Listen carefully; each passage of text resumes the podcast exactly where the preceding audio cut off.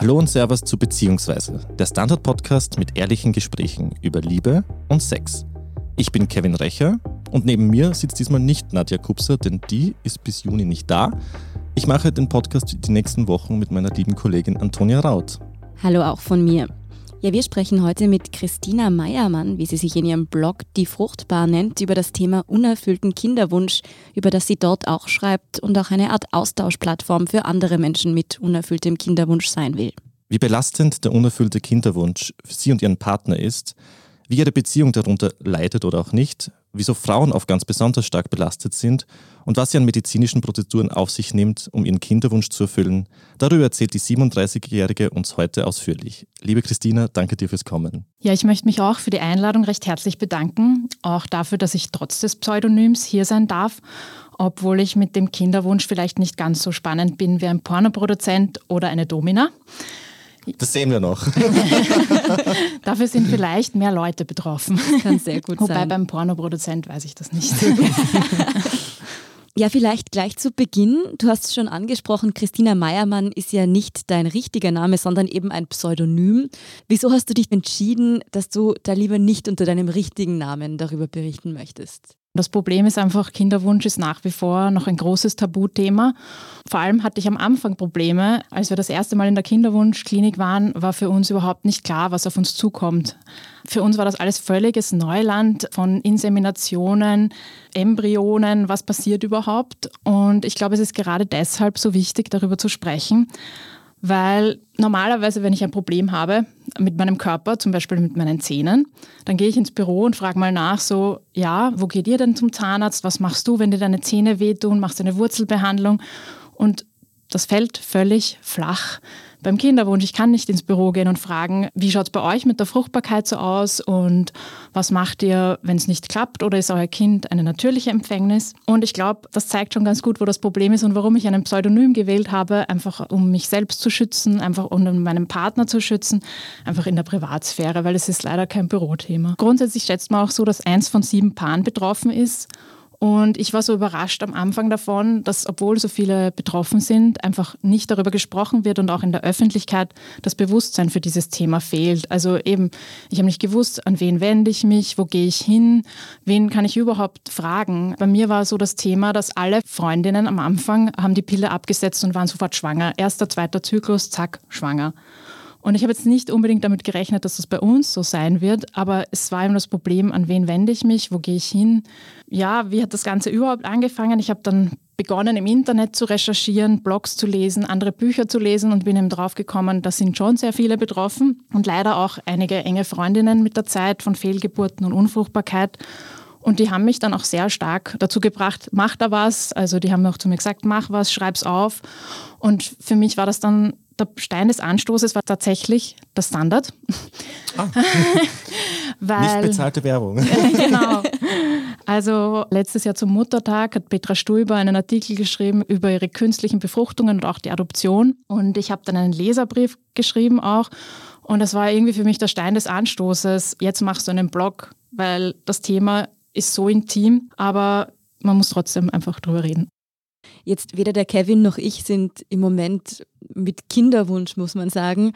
Ich kann mir das noch recht schwer vorstellen, wie das denn ist, wenn man sich irgendwann entscheidet, okay, mein Partner und ich oder meine Partnerin und ich wollen jetzt eine Familie gründen. Dann denkt man ja irgendwie mal von vornherein so, ich glaube, das ist auch natürlich, ich werde jetzt schon nicht davon betroffen sein, dass es irgendwie nicht funktionieren will. Wie war das denn bei euch? Wann ist euch zum ersten Mal so der Gedanke gekommen, irgendwie ist es bei uns nicht so einfach? Wann fängt man da das erste Mal an, sich irgendwie Gedanken zu machen? Den genauen Zeitpunkt kann ich jetzt auch nicht sagen. Aber es ist natürlich so, dass am Anfang haben wir uns natürlich noch ausgemalt, was wir mit den Kindern machen, wie wir die Erziehung anlegen, wie wir uns aufteilen, dann auch die Arbeit. Und irgendwann mit der Zeit ist dann dieses Thema in den Hintergrund gerückt, weil jeder Monat vergangen ist und gerade als Frau wird Frau jeden Monat daran erinnert und stellt fest, es hat wieder nicht geklappt. Ich sag mal, nach sechs Monaten oder so habe ich mir irgendwie dann Gedanken zu machen begonnen und es ist natürlich auch vorher schon so, dass es auch vorher schon traurig macht. Aber der Punkt, wo wir dann gesagt haben, okay, jetzt gehen wir mal wohin, war nach circa einem Jahr. Ich habe sogar gelesen, also es gibt ja diese Ovulationstests, das sind Eisprungtests, um die fruchtbaren Tage zu bestimmen. Und auf denen stand sogar drauf, wenn man über 35 ist, soll man als Paar quasi nach, schon nach sechs Monaten und Verwendung dieser Tests abklären lassen, was nicht funktioniert. Und ja, aber bei uns war es knapp ein Jahr dann. Das heißt, du hast, ich sage jetzt mal, ihr habt dann den Kinderwunsch eigentlich erst ab 35 dann gehabt, um das ein bisschen einzuordnen? Also ich war 33, als ich meinen jetzigen Mann kennengelernt habe und er war 40. Also das ist ein Alter, wo ich glaube, die meisten dann schon ziemlich schnell thematisieren, wie es bei der Kinderplanung oder Familienplanung aussieht. Und für uns, wir hatten ziemlich schnell darüber geredet, dass wir schon gern ein Kind hätten, also eines zumindest. Und dadurch war das Thema relativ schnell dann da. Aber eben, ich bin jetzt eben 37 und ja, jetzt sind wir schon drei Jahre dran. Also ja. Wobei ich mir eben denke, das ist jetzt ja überhaupt kein ungewöhnliches Alter für einen Kinderwunsch. Also wenn ich jetzt an meinen Bekanntenkreis denke, da plant eigentlich niemand irgendwie vor 30 sich mit dem Thema Mutterschaft oder Vaterschaft auseinanderzusetzen. Außerdem ist es auch so, dass man, wenn man frisch mit jemandem zusammenkommt, das auch nicht nach drei Monaten gleich ein Kind kriegt. Dann muss man auch schauen, ob das zu zweit überhaupt funktioniert. Ja. Und dann kommt erst der Punkt, wo man sagt, jetzt wäre Kind gut. Aber eben wie du erzählt hast, so nach einem Jahr habt ihr dann irgendwie mal angefangen, euch da zu informieren. Und natürlich gibt es ja immer den Fall, dass einfach einer von beiden keine Kinder bekommen kann auf biologischem Wege. Das ist bei euch ja nicht der Fall. Kann man da dann, dann irgendwie einen Grund oder sowas ausfindig machen? Oder ist das irgendwie so ein bisschen auch ganz hart gesagt Schicksalsmomentum oder was? Also ich weiß nicht, da muss man an das Schicksal glauben oder nicht auch. Aber es ist so, dass ich habe das jetzt nochmal nachgesehen. Es sind circa zu 35 Prozent die Männer. Es sind immer die Männer. genau. 45 Prozent die Frauen und bei 20 Prozent circa beiden. Aber es gibt einfach auch diesen Begriff, ich lese auch viel englische Blogs, der Unexplained Infertility. Also in vielen Fällen weiß man überhaupt nicht, woran es liegt. Also bei uns ist es jetzt auch nicht so, dass du sagen kannst, das ist das einzige Problem. Es gibt mehrere Faktoren. Es ist so, dass ja beim Kindermachen, so leicht es theoretisch klingt, spielt einfach der ganze Körper einer Frau mit und der eines Mannes. Also du brauchst funktionierende Spermien, die lebensfähig sind. Du brauchst eine Gebärmutter und Eierstöcke, bei denen das funktioniert. Und dann gibt es noch so Mysterien wie das Immunsystem, wo überhaupt nochmal alles viel komplizierter ist. Und das sind so viele Faktoren, dass ich mich immer wieder frage, es ist ein Wunder, dass das überhaupt bei den meisten Menschen auf natürlichem Wege funktioniert. Ja. Ihr habt euch dann dafür entschieden, auf die Reproduktionsmedizin zurückzugreifen. Für mich als Laien, was gibt es überhaupt für Möglichkeiten? Was kann man da alles machen? Ja, vieles. ähm, aber es ist so der erste Schritt, den ich also zwar nicht selbst gemacht habe, aber der ist oft, der erste Schritt ist einfach die hormonelle Unterstützung des Zyklus. Also einfach im natürlichen Zyklus Hormone zu nehmen, um einfach die Empfängnis zu erleichtern. Es gibt eben dann noch ein Mehr von unterschiedlichen Methoden, die auch angewandt werden, damit es im natürlichen Zyklus funktioniert. Aber die klassische Reihenfolge, sage ich mal, ist, wir haben begonnen mit Inseminationen. Also da werden die Spermien aufbereitet und in die Gebärmutter eingespritzt. Was auch hilfreich ist, wenn die Spermienqualität schlechter ist. Vielleicht darf ich auch nochmal sagen, es sind wirklich oft die Männer das Problem. Aber auch, ich habe letztens eine Prognose gelesen. Es gibt ein neues Buch. Angeblich 2045, der Durchschnittsmann hat schon keine lebensfähigen Spermien mehr, weil die Spermienqualität in westlichen Ländern in den letzten Jahren und Jahrzehnten schon gesunken ist und es dürfte hier noch bergab gehen. Oh je, es steht Ui. schlecht um die männliche Spezies. Ja, eindeutig. Oder um die menschliche um die Spezies. Wir haben dann vier Inseminationen gemacht und dann ist so der Klassiker, ja, wird die IVF empfohlen, also die In-vitro-Fertilisation, die künstliche Befruchtung. Ich glaube, das ist so was doch die meisten dann irgendwie kennen, ist so, ich habe mir zwei Wochen lang oder circa zwei Wochen, es war ein bisschen kürzer, Hormone gespritzt. Dann wird versucht eben, dass möglichst viele Eizellen produziert werden. Und diese Eizellen werden dann in einem operativen Eingriff entnommen und dann erfolgt die künstliche Befruchtung im Glas und danach werden die dann wieder eingesetzt oder eben eingefroren. Das ist vielleicht auch noch interessant. Sich selbst da Spritzen geben, das klingt ziemlich unangenehm jetzt so. Skala Corona-Test bis, ich weiß nicht, Impfung. Wie unangenehm ist das ungefähr, was man da auf sich nimmt? Ich glaube, die meisten Frauen würden jetzt sagen, dass die Spritzen oft noch das am wenigsten Unangenehme sind. Die Spritzen, die normalen, das schaut aus wie bei einem Diabetes-Pen. Aber es gibt schon auch Spritzen, die sind wirklich groß. Also zum Beispiel die Eisprung-Auslösspritze, die ist wirklich dick und fett und die konnte ich mir nicht selbst geben. Das musste dann mein Mann machen. Die Eisprung-Auslösspritze. Ja. Ist es dann auch im Bereich der in-vitro-Fertilisation oder ist das nochmal was anderes? Man kann auch künstlich einen ganzen Zyklus bei einer Frau simulieren. Also da nimmst du dann einfach Hormone die ganze Zeit durch und hast keine eigene Produktion von Hormonen.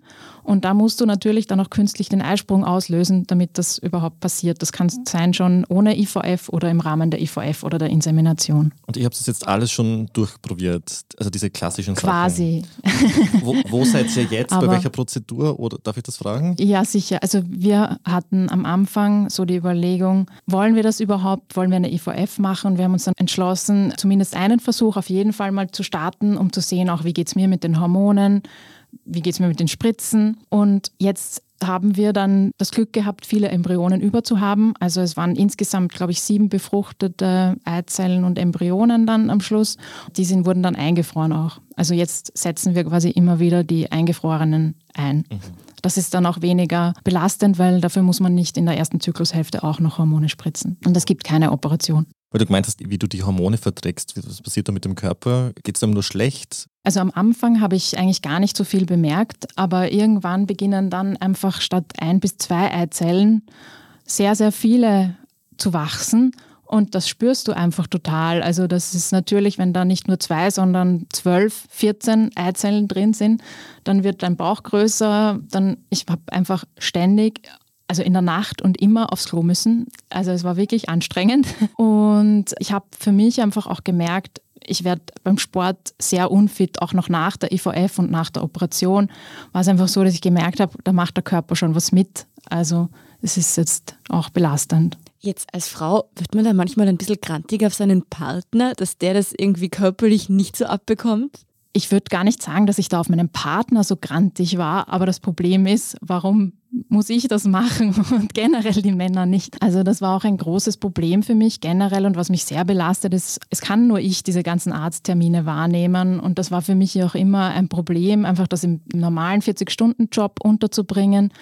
Und ich kann nicht sagen, nimm du jetzt mal diese Spritze, heute habe ich keine Lust oder geh du zum Gynäkologen. Das geht einfach nicht.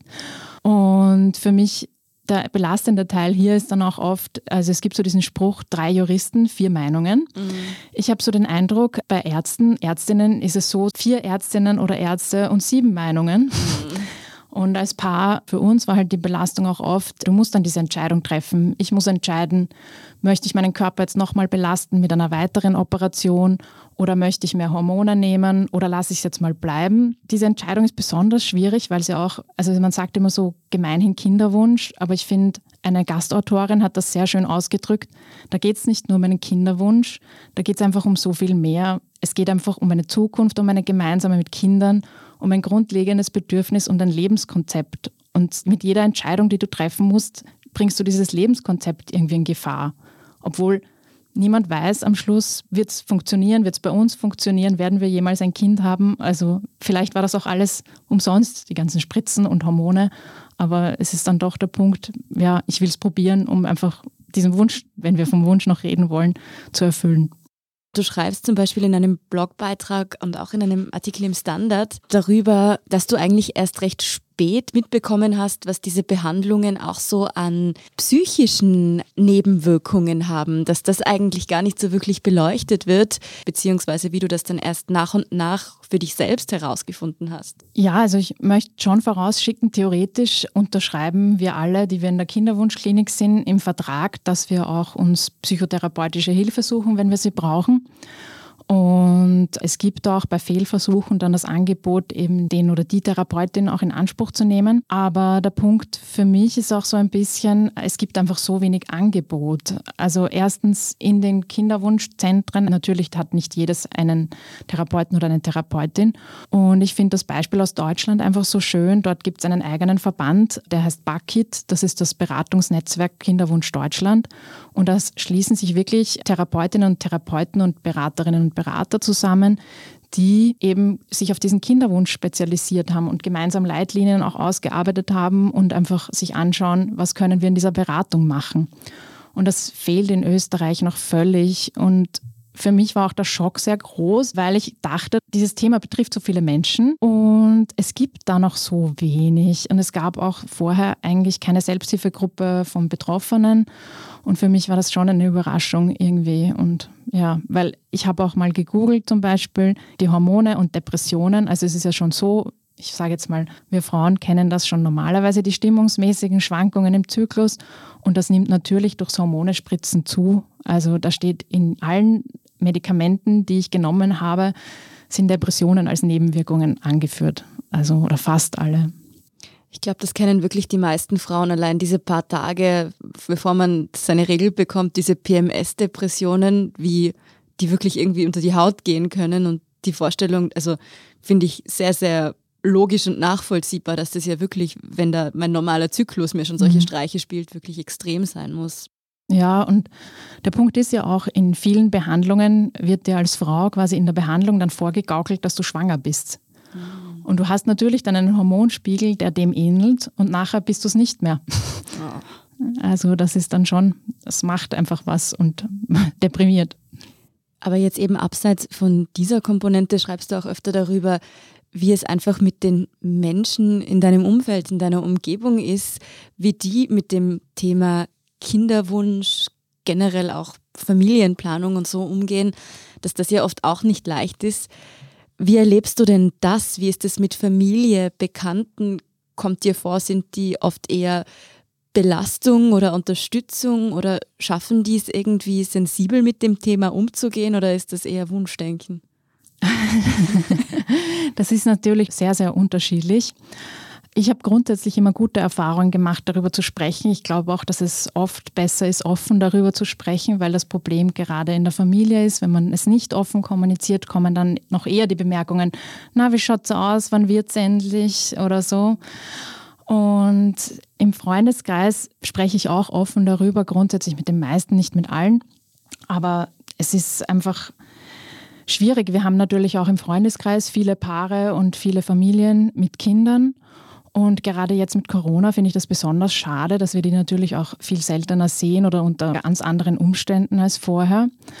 Gleichzeitig muss ich aber auch sagen, dass es natürlich, wenn ich dann nach diesen Besuchen zu Hause bin, ist es auch ein bisschen traurig, weil ich weiß einfach niemals, ob ich das haben werde. Und das deprimiert natürlich auch und macht die Situation schwierig. Und wenn eine Freundin nach der anderen schwanger wird, ohne Probleme oder ja, zumindest im relativ schnell, dann ist das auch schwierig. Bist du dann, wenn man das salopp ausdrücken darf, manchmal neidisch auf die anderen, dass bei denen der Kinderwunsch in Erfüllung geht und bei dir nicht? Sicher, gar keine Frage, aber das ist ganz normal. Es ist, geht auch gar nicht anders. Ich finde, es gibt auch so einen lustigen Buchtitel von Anna Schatz, wenn ich noch eine glückliche Mami sehe, muss ich kotzen.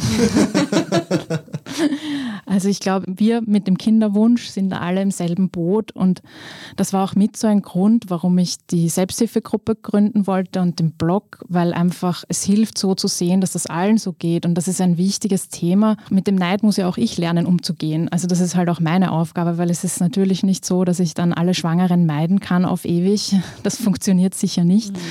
Ja, hier machen wir jetzt eine kurze Pause und nach der Werbung reden wir darüber, wie sich das Thema Kinderwunsch auch auf deine oder eure Beziehung auswirkt und ob das vielleicht auch was mit eurem Sexualleben macht. Guten Tag, mein Name ist Oskar Bronner. Was man täglich macht, macht man irgendwann automatisch.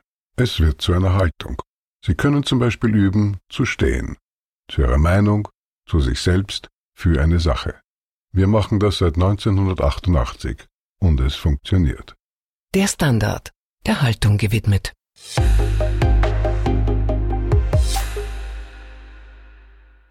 Wir sind zurück bei Beziehungsweise und heute reden wir mit Christina Meiermann, die unter diesem Pseudonym ist nicht der richtige Name, in der Fruchtbar ihrem Blog über ihren unerfüllten Kinderwunsch schreibt. Diese gesamte Situation mit den ganzen Prozeduren, mit diesem unerfüllten Wunsch, den man andauernd hat und wirklich schon über Jahre mit sich mitträgt, das kann ja nicht zuträglich für eine Beziehung sein. Wo Oder wie hast du gemerkt, dass es irgendwie Spuren in eurer Beziehung hinterlassen hat? Also Spuren hinterlassen klingt jetzt sehr dramatisch. Ich denke, es ist wie mit allen Krisen im Leben und in Beziehungen, entweder es bringt einen näher zusammen oder es bringt einen auseinander. Und im Idealfall bringt es einen natürlich näher zusammen. Ich habe schon vorher gesagt, wenn wieder mal die Regel kommt oder die Hormone zuschlagen und mir geht es nicht gut, dann liege ich vielleicht heulend da und zeige mich auf jeden Fall nicht von meiner besten Seite und bin auch sonst kein sehr angenehmer Mensch. Und es ist immer die Frage, wie geht dann der Partner damit um, wenn es dir schlecht geht? Wie geht er damit um, wenn es ihm schlecht geht? Und letzten Endes war das bei uns auch so. Also ich bin halt, wenn es mir schlecht geht, gehe ich dann, nachdem ich mit dem Heulen fertig bin, gehe ich dann gern unter Menschen und mache einfach draußen was. Theoretisch würde ich auch gern tanzen gehen. Praktisch geht das natürlich gerade gar nicht. Feel you.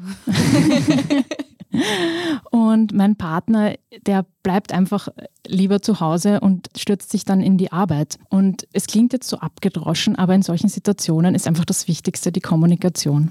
Kommt dir vielleicht auch vor, dass ihr durch dieses Thema, durch diese Krise, wie du es jetzt auch genannt hast, vielleicht gelernt habt, besser miteinander zu kommunizieren, einfach auch mehr darüber zu sprechen, so wie geht's mir, wie fühle ich mich?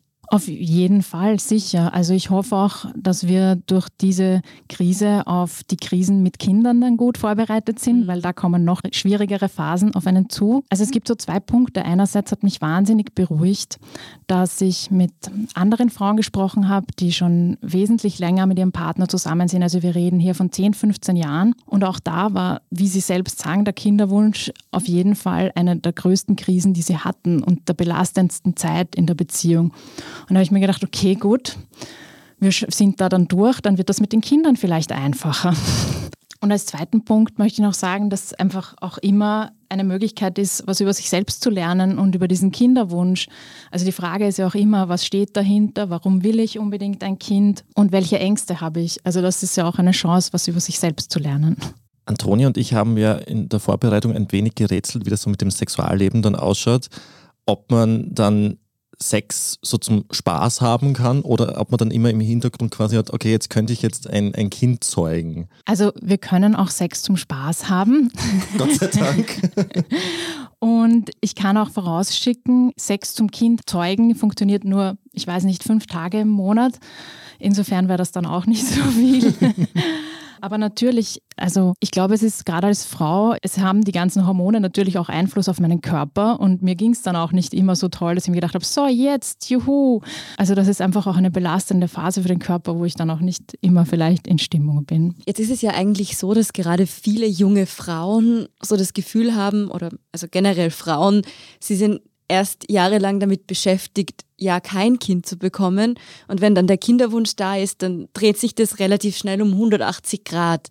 Hast du dann manchmal, wenn du jetzt so zurückblickst, so auf dein Anfang 20-jähriges Ich oder so, auch mal irgendwie so ein bisschen vielleicht fast schon Regrets, dass du da nicht irgendwie früher angefangen hast, dir über das Thema Gedanken zu machen oder dass du dir denkst, so, ah, hätte ich dadurch einmal weniger genau aufgepasst.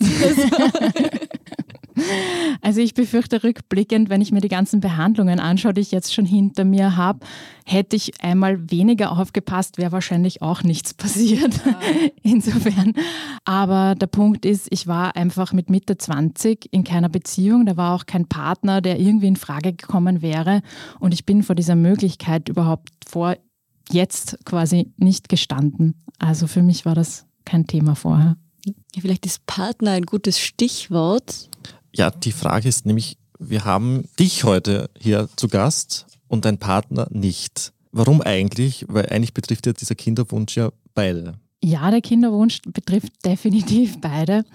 Aber der Punkt, den ich vorher schon erwähnt habe, ist ja auch, wer geht wie mit Krisen um. Und für mich war das wichtig, diesen Blog zu gründen auch. Und wir sind einfach zwei unterschiedliche Menschen und ich gehe mit schwierigen Situationen anders um als mein Partner. Wie wichtig ist es denn eigentlich, dass du weißt, dass du nicht allein bist? Du hast ja diesen Blog gegründet quasi im Sinne eines Forums, wo man sich austauschen kann. Was hilft dieser Austausch? Also mir ist das wahnsinnig wichtig. Also ich habe das gemerkt, am Anfang waren das die ersten Freundinnen, mit denen ich gesprochen habe, bei denen es auch nicht sofort geklappt hat. Und die Selbsthilfegruppe zeigt mir einfach, wie wichtig es ist, über dieses Thema zu sprechen. Der eine Punkt ist, glaube ich, emotionale Belastung. Also das ist eben, wem erzähle ich überhaupt davon? Was mache ich, wenn schon wieder sieben Freundinnen schwanger sind und ich nicht? Und der andere Punkt ist aber auch dieser medizinische Austausch. Also welche Untersuchungen mache ich diesmal? Welchen Arzt sollte ich lieber besuchen? Was sind eure Erfahrungen? Also ich glaube, das ist nicht nur auf der emotionalen Ebene wichtig, sondern auch auf der fachlichen, ganz einfach. Kannst du da irgendwie festhalten, was du aus diesen geteilten Schicksalen gelernt hast? Also mir hilft es wahnsinnig zu wissen, eben, denen geht es genauso, die mögen andere schwangere Frauen auch nicht. Was das wirklich Schöne ist, ist für mich einfach, ich kann auch Hoffnung daraus schöpfen. Wir haben auf die Artikel wahnsinnig viele Frauen auch und Männer muss ich auch erwähnen, geschrieben. Und das wirklich Schöne war, mir haben auch Frauen geschrieben, ich habe, ich weiß nicht, sechs, sieben, acht, neun Versuche oder Jahre gebraucht und es hat schließlich funktioniert. Und ich glaube, das ist ein wichtiger Punkt, einfach diese Hoffnung nicht zu verlieren. Und das funktioniert besser, wenn du siehst, diese Frau hat fünf Versuche hinter sich und dann hat es endlich geklappt. Und das hilft mir auch. Du magst Schwangere nicht, hast du gesagt. ist nicht persönlich. Jetzt hat mich noch ein ganz anderer Aspekt interessiert, eben auch an diesen Behandlungen. Man hört ja immer, dass das was ziemlich Teures auch ist, oder? Wie sieht es denn einfach so von den Kosten her aus? Was kostet, blöd gesagt, ein Kinderwunsch, bei dem man dann eben reproduktionsmedizinische Hilfe heranzieht? Und bekommt man da auch irgendwie Unterstützung vom Staat zum Beispiel? Ja, das ist eine sehr spannende Frage. Für das österreichische Gesundheitssystem ist Kinderwunsch keine Krankheit. Das wurde mir auch immer wieder gesagt. Es ist unterschiedlich, welche Diagnosen dahinter stehen, wie viel tatsächlich die Krankenkasse übernimmt oder wie viel man selbst zahlen muss. Aber bei den Inseminationen zum Beispiel wird gar nichts bezahlt, was ich sehr schade finde, weil das einfach die am wenigsten belastende künstliche Befruchtung ist. Die kostet 600 Euro einmal. Und dann gibt es noch den IVF-Fonds, der finanziert eben die IVF. Also es werden vier Versuche, sage ich mal, so grundsätzlich bezahlt. Also das sind vier Vollversuche, das heißt viermal Spritzen und viermal operativer Eingriff und der wird kofinanziert. Also das heißt, du tragst dann als Paar nur mehr ein Drittel der Kosten. Also wir sind da ungefähr bei 1100 Euro dann gefördert. Was ich sehr spannend gefunden habe und worüber ich sehr überrascht war, ich wusste lange nicht, dass für die Weltgesundheitsorganisation ist Unfruchtbarkeit schon seit 1967 eine Krankheit. Wow. Also wenn du auf der Website auch nachliest und dir das anschaust, dann steht da auch, es soll der Zugang gerecht sein. Also, und da sind wir halt sehr viel beim Zugang mit finanziellen Mitteln, dass sich das überhaupt alle leisten können. Das ist nicht selbstverständlich. Und ja, aber das österreichische Gesundheitssystem sieht das nicht so. Hat es in den letzten Jahren so irgendwie so wie einen Tiefpunkt bei dir oder bei euch gegeben? Mein Tiefpunkt war sicher vor der ersten IVF, vor dem ersten Hormonspritzen. Ich hätte am dritten Zyklustag mit den Hormonspritzen beginnen sollen. Mein Mann war aber beruflich unterwegs und konnte nicht rechtzeitig für die Spritzen dann zu Hause sein. Also ich wollte einfach, dass er dabei ist, aber das ist sich nicht ausgegangen. Und grundsätzlich ist das jetzt kein großes Ding, wenn ich mir diese Spritze alleine gebe. Aber ich war in diesem Moment einfach völlig überfordert und ich war einfach noch nicht bereit. Ich hatte irgendwie das Gefühl, ich habe jetzt die Wahl zwischen Pest und Cholera. Ich kann mir diese Spritze setzen und meinen Körper mit Hormonen vergiften oder keine Kinder bekommen. Das ist natürlich völlig übertrieben und nicht ganz der Realität entsprechend. Aber ich habe einfach gemerkt, wenn ich jetzt zu spritzen beginne, ohne dass mein Partner dabei ist, dann werfe ich ihm irgendwie alles vor, was schief geht die nächste Zeit. Und es kann leider auch immer etwas schiefgehen bei der IVF. Also es kann einerseits sein, dass ich die Hormone nicht vertrage oder ganz drastisch, dass bei der Operation etwas schief geht und Organe getroffen werden. Also ein ganz krasses Beispiel war letztes Jahr die Frau, die bei der Narkose gestorben ist, auch bei der Punktion. Und natürlich ist das unwahrscheinlich und wird so nicht passieren. Aber in dem Moment hatte ich wahnsinnige Angst davor. Und ich habe gewusst, wenn mein Partner jetzt nicht dabei ist, dann werde ich ihm das ewig vorhalten. Und mein Mann ist dann nach Hause gekommen, hat mich völlig verzweifelt als Häufchen Elend gefunden, hat sich auch nicht ganz ausgekannt, was jetzt los ist. Aber ich habe einfach für mich gewusst in dem Moment, ich stehe noch nicht ganz dahinter und das geht nicht. Ich muss einfach für mich dahinter stehen und kann das meinem Partner später nicht vorwerfen. Und dann haben wir die IVF verschoben. Und das war auch gut so für mich. Und später hat dann eben mein Mann auch mir die Spritzen gegeben und das hat mir wahnsinnig geholfen. Wann hast du dann später damit angefangen? Ein paar Monate verschoben. Ich habe überhaupt nicht gewusst, dass IVF dann auch so äh, lebensgefährlich sein kann mit dieser Punktion. Ja, wie jeder operative Eingriff gibt es Gefahren. Und letztes Jahr ist, glaube ich, in Baden war das, ist eine Frau bei der Punktion gestorben. Aber das ist natürlich, wie gesagt, das ist, also dieses Pech kann man einfach bei mhm. jedem Eingriff mhm. haben und völlig ja, unwahrscheinlich. Wir hatten ja mal im Podcast auch zwei Männer, die haben sich immer für eine Leihmutterschaft entschieden und die war ja auch extrem teuer. Jetzt frage ich dich, warum ist zum Beispiel Leihmutterschaft für dich keine Lösung oder wäre es eine Lösung, beziehungsweise wieso nicht zum Beispiel adoptieren oder ein Pflegekind? Ich habe diesen Podcast gehört und ich war wahnsinnig beeindruckt und habe mir gedacht, Wahnsinn, neun, zehn Monate ein Kind, das hätte ich auch gern. Aber es ist natürlich der Punkt, das ist natürlich kompliziert, das kostet auch viel. Also ich weiß nicht, ob das für uns so die Option ist. Wir haben natürlich über Adoption und Pflegekinder gesprochen, aber ich glaube, für die Adoption sind wir vielleicht sogar schon zu alt, weil da gibt es wahnsinnig lange Wartezeiten. Aber wir können uns schon vorstellen, ein Pflegekind aufzunehmen. Jetzt habe ich mich auch gefragt, dass so viele Paare von einem unerfüllten Kinderwunsch betroffen sind. Das hat ja vielleicht auf gewisse Art und Weise schon auch gesellschaftliche Gründe, habe ich mir gedacht. Wie siehst denn du das? Weil viele junge Frauen, wenn sie zum Beispiel studieren, die steigen erst mit Mitte 20 überhaupt mal ins Arbeitsleben ein, ehe wenn es gut läuft. Und dann ist es immer noch so, dass eine Schwangerschaft einem ja sehr, sehr drastischen Knick in der Karrierekurve gleichkommt.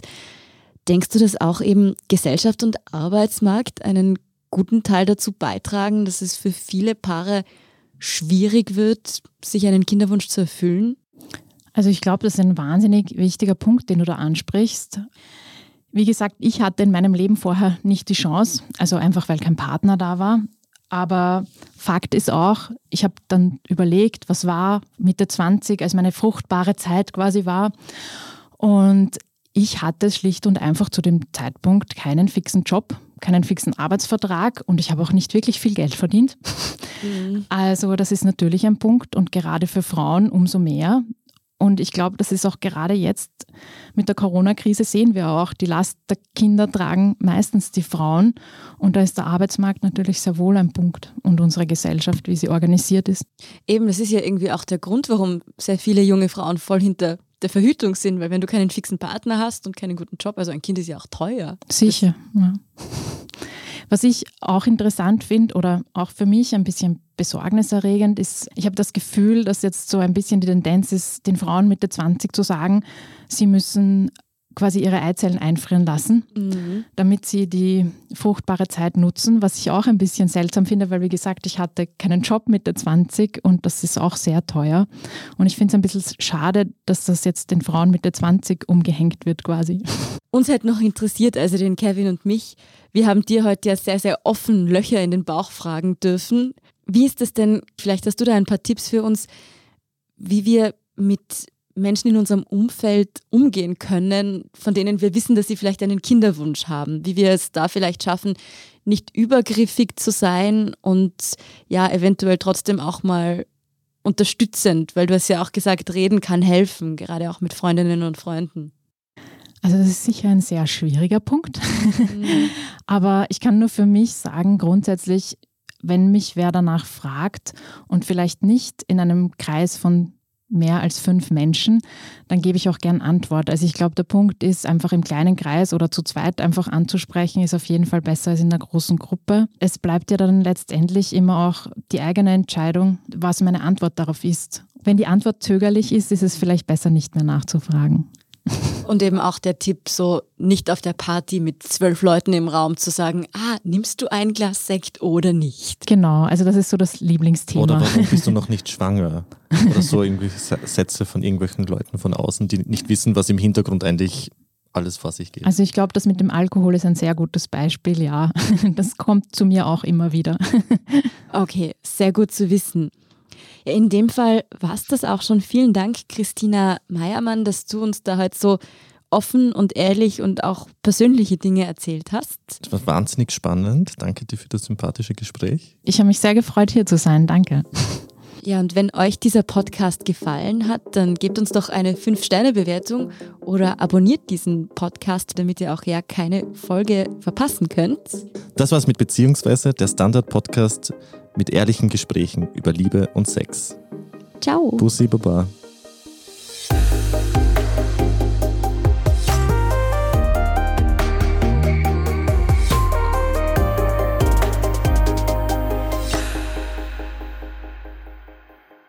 Guten Tag, mein Name ist Oskar Bronner. Was man täglich macht, macht man irgendwann automatisch. Es wird zu einer Haltung. Sie können zum Beispiel üben, zu stehen. Zu Ihrer Meinung, zu sich selbst, für eine Sache. Wir machen das seit 1988 und es funktioniert. Der Standard, der Haltung gewidmet.